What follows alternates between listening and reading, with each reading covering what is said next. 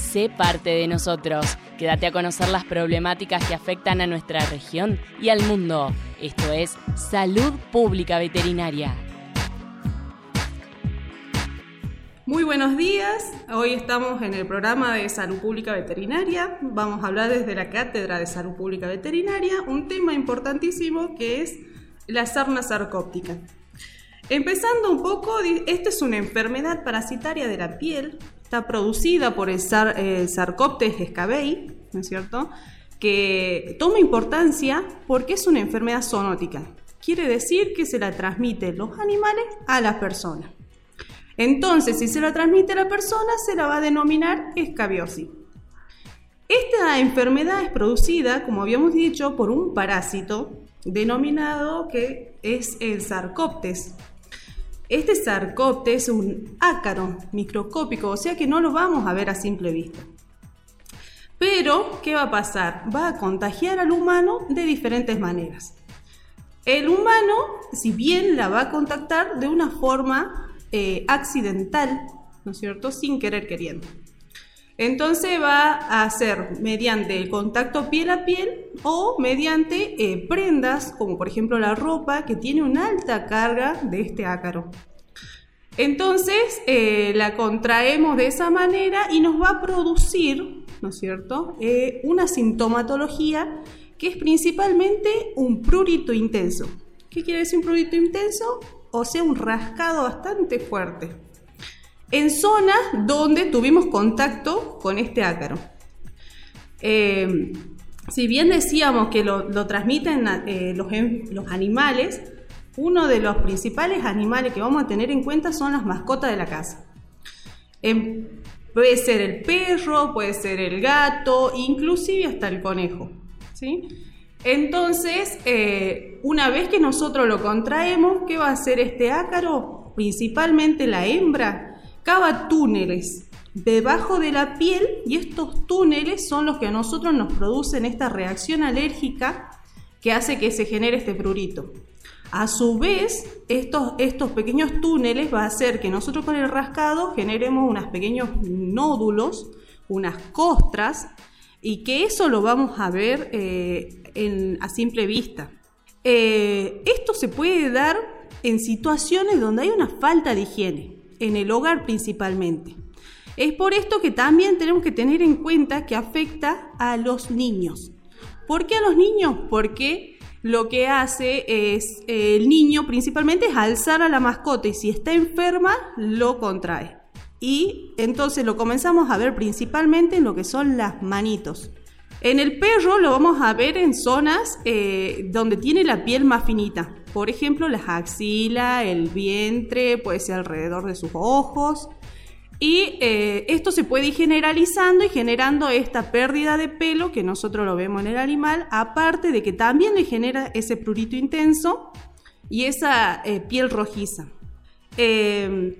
bueno, continuando con esta enfermedad, ahora mi compañero eh, va a seguir dándola un poquito más cómo se diagnostica, cómo es el tratamiento. Bueno, muy buenos días. Mi nombre es Matías Bernabé. Y bueno, yo le quería comentar cómo es el diagnóstico tanto en escabiosis para humanos como en sarna sarcóptica para animales. Dentro de lo que es el diagnóstico de escabiosis en humano es netamente clínico, se visualiza a simple vista y se realiza un posterior tratamiento. Las complicaciones más comunes que se pueden dar en estos casos es por hipersensibilidad, provocando nódulos escabióticos, debido a ese prurito intenso con el rascado, dando como resultado lesiones que dificultan el tratamiento definitivo. Dentro de lo que es sarna sarcóptica, lo que se realiza es un raspado de las zonas periféricas a la lesión y colocarlo en porta objeto y visualización al microscopio. Previo al tratamiento, en cada uno es de suma importancia realizar dos cosas.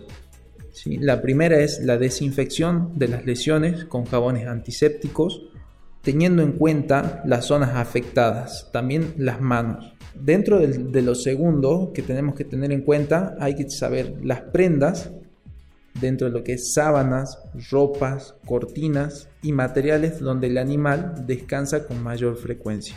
teniendo en cuenta la probabilidad de que dichos parásitos estén presentes en estos lugares. Lo que se hace es lavar las prendas con agua caliente mayor a 50 grados centígrados eh, y después se puede utilizar tranquilamente. Eh, si no realizamos estos dos pasos previos, sería en vano hacer un tratamiento con antibióticos o con antiparasitarios, ya que los resultados no serían favorables, persistiendo la parasitosis.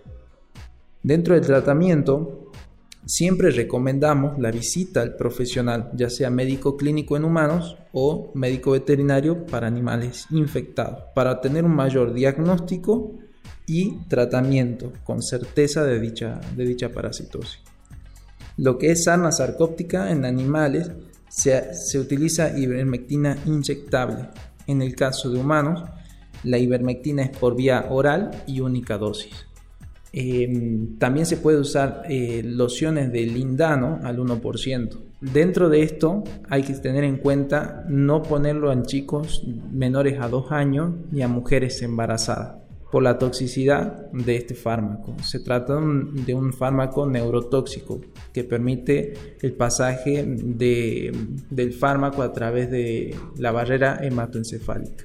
Hay que hacer una limpieza profunda que es, es lo fundamental de todo para un tratamiento eficiente y evitar así una posible reinfección.